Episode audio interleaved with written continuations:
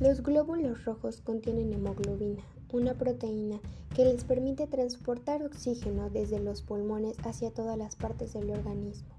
Si el número de glóbulos rojos se reduce, la sangre no puede transportar un suministro adecuado de oxígeno. La anemia es una enfermedad en la que el número de glóbulos rojos es bajo.